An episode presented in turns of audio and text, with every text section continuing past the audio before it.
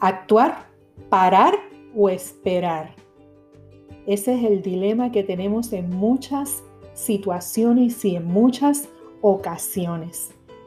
Pero el amor divino nos capacita para reaccionar con calma ante las dificultades. La vida real trata de elecciones y decisiones y todo el día estamos en ese proceso. Así es que quédate conmigo en este podcast de hoy de Una vida profunda, aquí contigo, tu amiga Clary.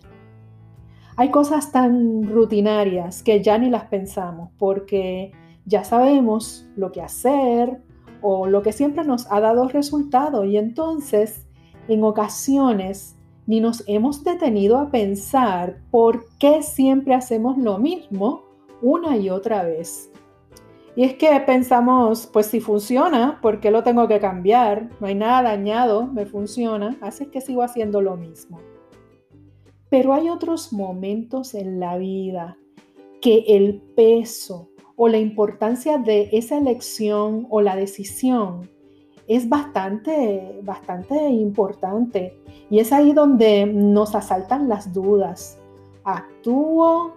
¿Me detengo? ¿Espero? ¿Qué tengo que hacer? Y esos son los momentos en donde hay que darle contexto a la situación. Tenemos que ver si el asunto es un dilema verdadero o si es que está solamente en nuestra cabecita. El tiempo que tenemos para tomar la decisión, si es que lo tenemos, se añade a la fórmula de nuestra batalla interior y cuándo saber si actuar, parar o esperar. La vida es hermosa, pero también es una constante batalla y por eso debemos enfocarnos en prepararnos sin ansiedad, pero determinados para lo que venga. Y la confianza es clave. Yo he aprendido que en los tiempos más tranquilos o los tiempos menos ajetreados, en esos tiempitos, yo debo acumular todo aquello que me puede ser útil para cuando venga entonces el día duro o un asalto de la vida o una batalla. Así es que, ¿qué, acumulo? ¿Qué acumulo en esos tiempos donde todo está bajo control y puedo prepararme. Eso es lo que hacen los soldados y es lo que hacen los atletas, prepararse, porque saben que la crisis es segura, solamente que no saben en qué momento y a qué hora es. Pues mira, yo cómo le enfrento. En esos tiempitos yo acumulo historias, versos y oraciones extraídas de la palabra de Dios. Acumulo memorias de todas las veces que me equivoqué y cómo luego reconocí que fue Dios quien me sacó de un embrollo. También acumulo amores. El amor de Dios primeramente.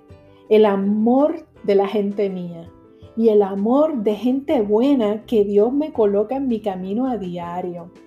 Así, acumulando todas esas cosas, historias, versos y oraciones bíblicas, los amores de mi vida, las cositas lindas que me pasan en la vida cotidiana.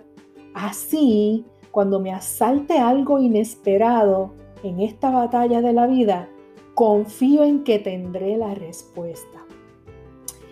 Y si no tengo la respuesta y la batalla la tengo encima, ¿qué hago? Pues entonces es ahí cuando sé que tengo que soltar todas las amarras y confiar que mi Señor, mi Creador y mi Salvador no me va a abandonar. Y tú dirás, ¿y cómo tú lo sabes? Pues simplemente lo sé. Lo sé porque tengo un regalo dentro de mí, un regalo que recibí y acepté. Y es el regalo del Espíritu Santo de Dios. Y tú dirás, ay, claro, y tú eres demasiado espiritual. Eso es demasiado espiritual. Pues fíjate, para mí no lo es porque la fe es mi realidad y no un mecanismo de escape. Esa es mi experiencia. Mi fe es real. Yo camino en mi fe y no es un escapismo de mis problemas. El acumular la verdad de Dios me ha ayudado a tener una mente equilibrada y un espíritu más tranquilo. Y yo no soy una supermujer. pero necesito acceso al verdadero y único superpoder. Y mi vivencia es que ese único superpoder se llama Jesucristo. Si me aman, obedecerán mis mandamientos. Le pediré al Padre y les dará otro consejero para que esté siempre con ustedes. El consejero es el Espíritu de la verdad. El mundo no lo puede recibir porque no lo ve ni lo conoce, pero ustedes lo conocen porque vive con ustedes y estará en ustedes. No los dejaré huérfanos, volveré a ustedes. Esas fueron las palabras de Jesucristo que las puedes ver en el Evangelio de Juan, capítulo 14, versos 15 al 18.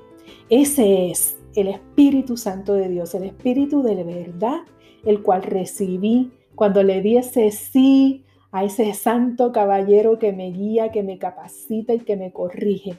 Y muy especialmente cuando no tengo idea de qué hacer ese espíritu ha estado en mí y conmigo, aún en las puertas de la muerte, en varias ocasiones. Y he aprendido que las batallas no son del todo mías, son de Dios. Y saber si es el tiempo de actuar, de parar o de esperar, no es sencillo, lo acepto, lo sé, pero sin embargo sí es posible. Solo es posible cuando dejamos que Dios nos amarre el cordón umbilical de nuevo a Él. Y esto como que va a tener un segundo podcast, una segunda parte. Recuerda conseguirme en unavidaprofunda.com y Una Vida Profunda Facebook. El libro disponible en amazon.com. Silencio, yo hablaré. Pensamientos breves hacia una vida profunda. Bye bye.